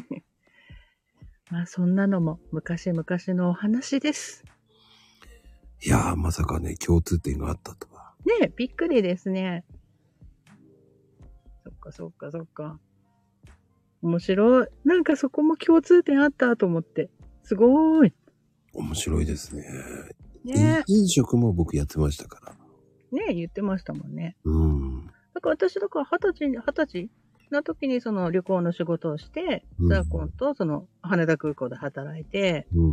で、そこから結婚で辞めたんですけど、で、子供を産んですぐに、あれか、あの、夢と魔法の王国うんの方で、の関連に、まあ、それはその旅行のお仕事をしていたことで、その当時の先輩とかが、まあ、パートさんでも働けるからっていうので、声かけてくださって。キャストやってたんですか？あの、学生の時にもやってたんですけど、ちょこっとだけ。うん。うん。プラス、あの、まあ、パートになってからはキャストって言っても、あの、裏方さんの方なんですけど、え、それをぬいぐるみ？したりとか。ぬいぐるみですか？ん？ぬいぐるみや入ってたんですか？入ってませんよ。ぬいぐるみの中は人はおりませんよ。ダメですよ。いや、裏側知ってるから何も言えないんですけどね。そうですね。うん、まあ、なんていうのかな。キャストさんのお衣装を補修したりとか、そういうようなところをシステムやって働いてる人がいたので、まあそこから紹介で、ちょっといろいろとあっち方面のお仕事をしておりました。ああ、じゃあもう裏方の裏方ですね。うん。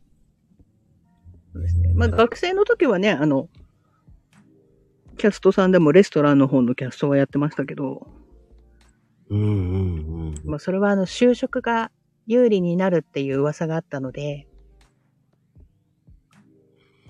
確かに、あれ有利になるらしいですね。そうですね、ディズニーのあの研修とかちゃんと受けるじゃないですか。うん。で、髪の毛も黒くするし、うん。私、その前の当時、高校生の時とかも、髪の毛が黒じゃなかったんですね。そんな感じします。まあ、今も黒じゃないんですけど、紫ですか？紫で、むら紫っていうか、あの、外はちょっと黒みで、インナーカラーに金髪と紫が入ってるんですけど、アイコンの紫は結構リアルに近い。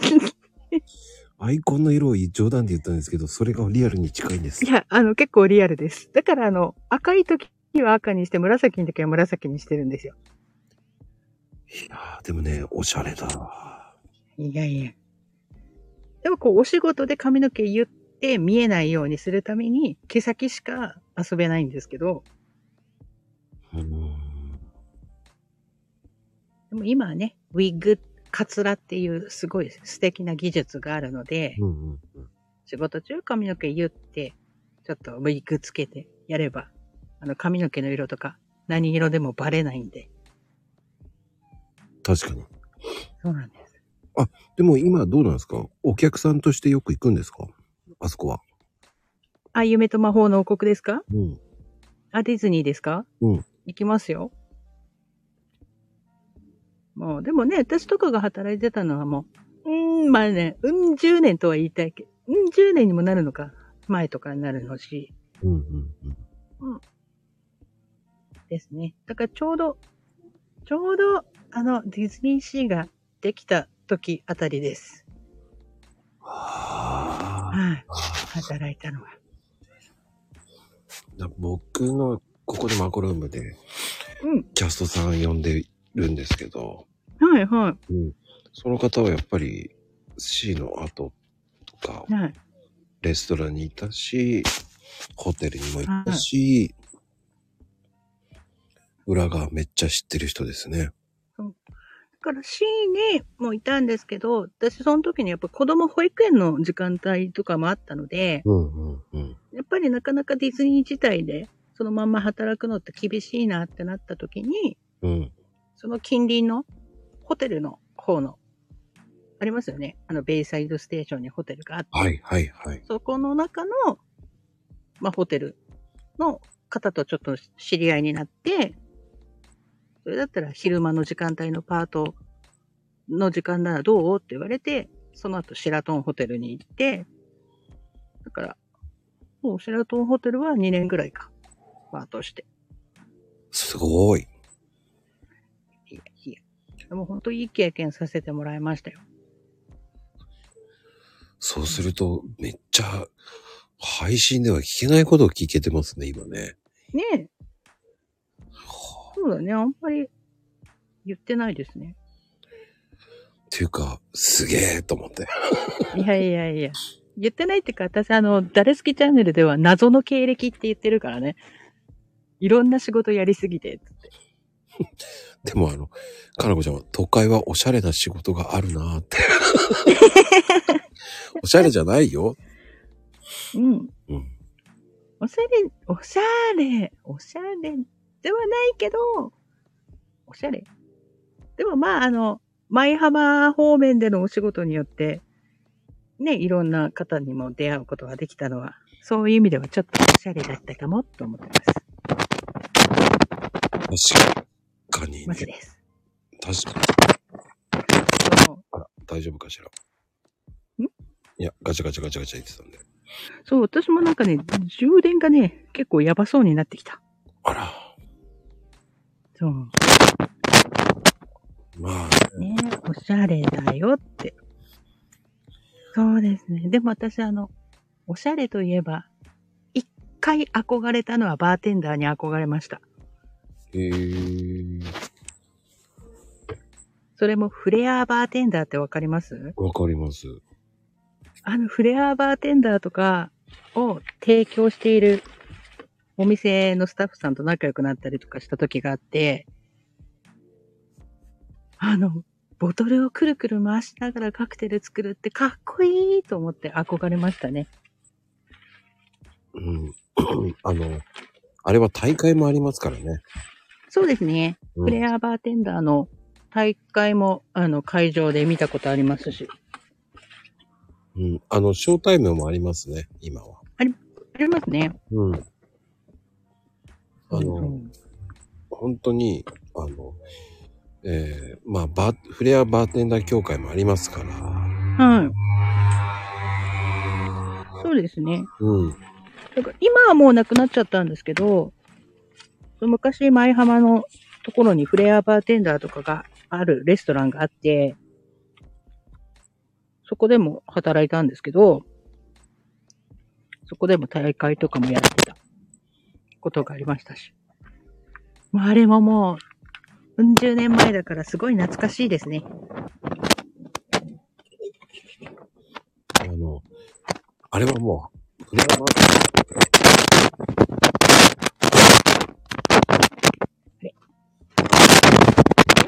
聞こえます？派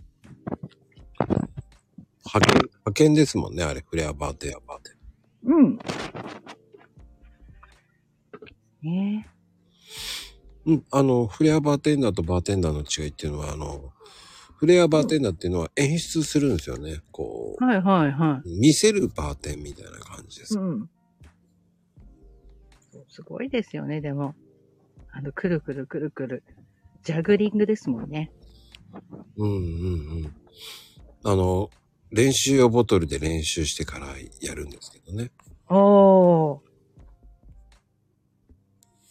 そう、いっぱい練習していたのとかも見たことはありますけど、うん。憧れても私は無理と思いましたけど、でもなんかかっこよさに一回はやってみたいなぁと、どっかでは思ってました。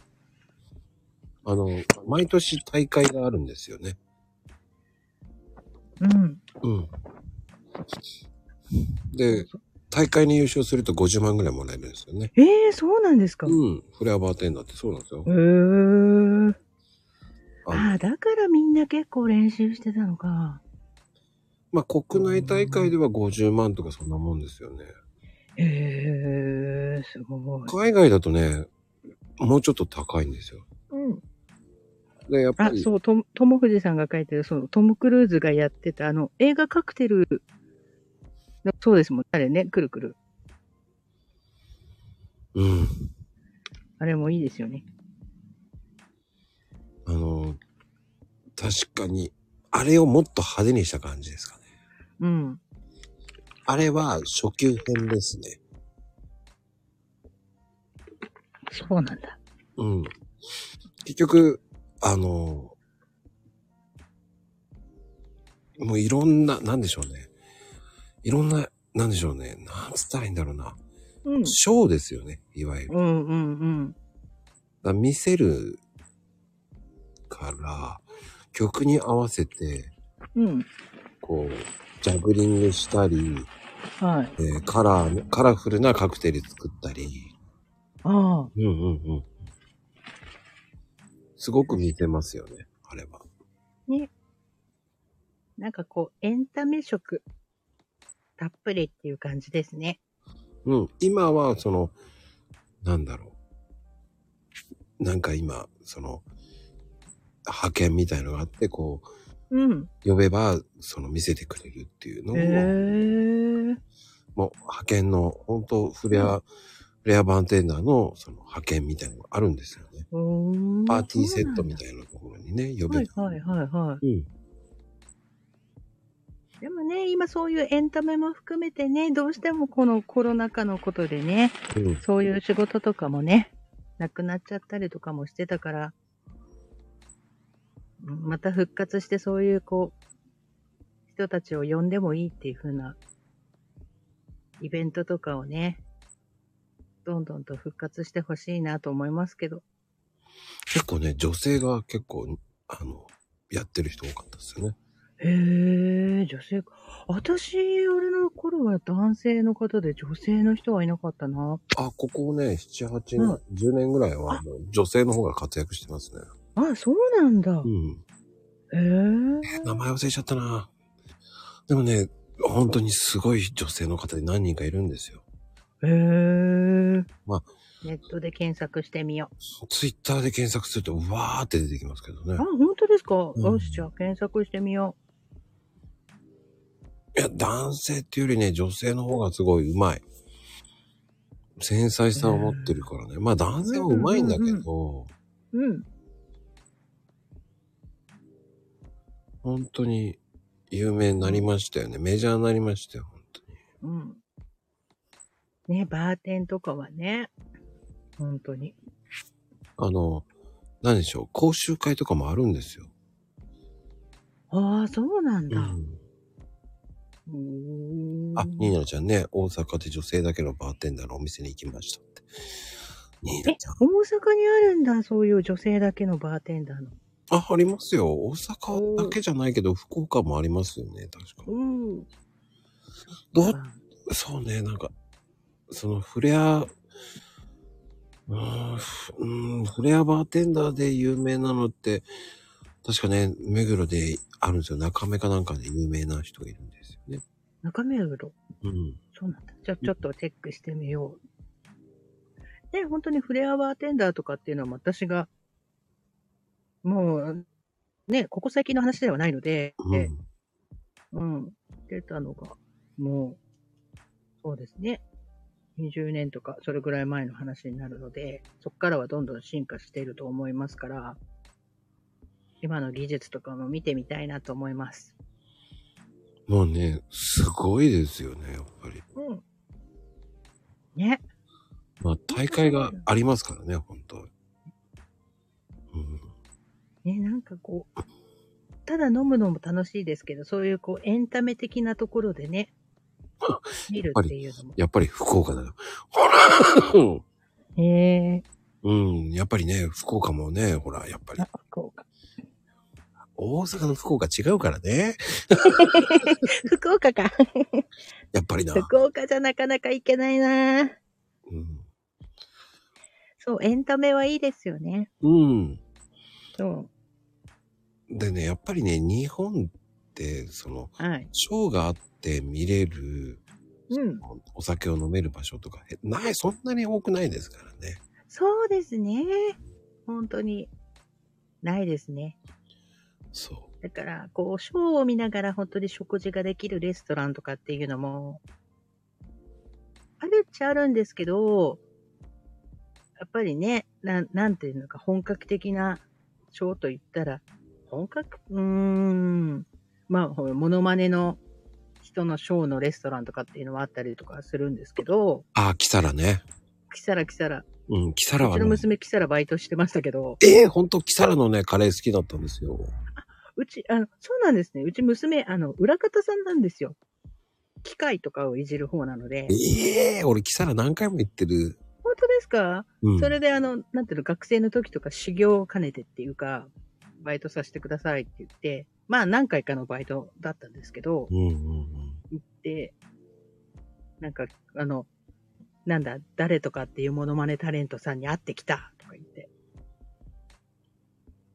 多分ね、皆さん知ってるかもしれないですけど、キサラっていうのは新宿にあって、はい。モノマネの聖地と言われてるとこなんですよね。そうですね。うん。あの、本当に、いいですね。あそこのバイキングの料理美味しいんですよね。めちゃめちゃ美味しいんですよ。私、キサラに行った時にうん、ちょっと感動しちゃったのが、うん。あの、x ジャパンのトシさんを真似している人がいるんですね。うんうんうんうん。多分、サトシって名前だという、あの、有名だと思うんですけど、見た目も結構トシさんに似てるんですよ。まあ、似た目って言ってもサングラスするから、本当の素顔は知らないですけど、うんうんうん。その人を見たときに、あ、似てると思ってちょっと感動しちゃいました。僕はあの、石田純一を笑いましたけどね。あの、こ、小石田純一？小石田純一大爆笑しましたけどね。わかります、わかります。あの、あと私あれだ、なんだっけな。サトシと、ほんとね、なんだっけな。あの人、名前が出てこない。まあいいや、忘れました。何回か行きました、キサラは。新宿好きなので。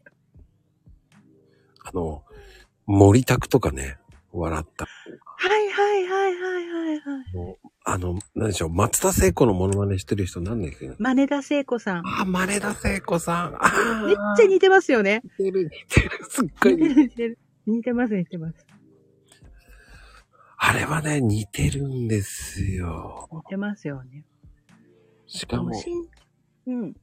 くだらないんですけどね。そうなんですよね。って言ったらわ、あの、あとでも歌真似とかでも、本当にね、テレビとかにもね、出たりとかしてるような人とか、ああ、そうですね。こう、比較的有名な人が来る日と、そうじゃない日と分かれてるじゃないですか、キサラの中でも。うんうんうん。結構有名な日を狙って予約して、行ったりとかして。そうするともう一回新宿歌舞伎町の方面行っちゃうと結構朝までコースをしちゃうんですけど、さすがに今はね、まあ家のこととかもあるので、なかなか朝までコースというのは厳しいんですが、あの、ほんとくだらない、い一郎の真似してる、えー、名前、い、一郎。ああね。日郎ですね。あの、はい結構そこそこ有名、金太郎とかもそこの出身ですもんね。うん。古賀修とか、はい。あとあの、三河健一のモノマネしてる人も、あれも似てんだけど名前が出てこねえなあとあれが本当に、あの、なんていうのかな、有名というか、あの、そこからいろいろと下積みを重ねていったのは、オードリーとかもそうですもんね。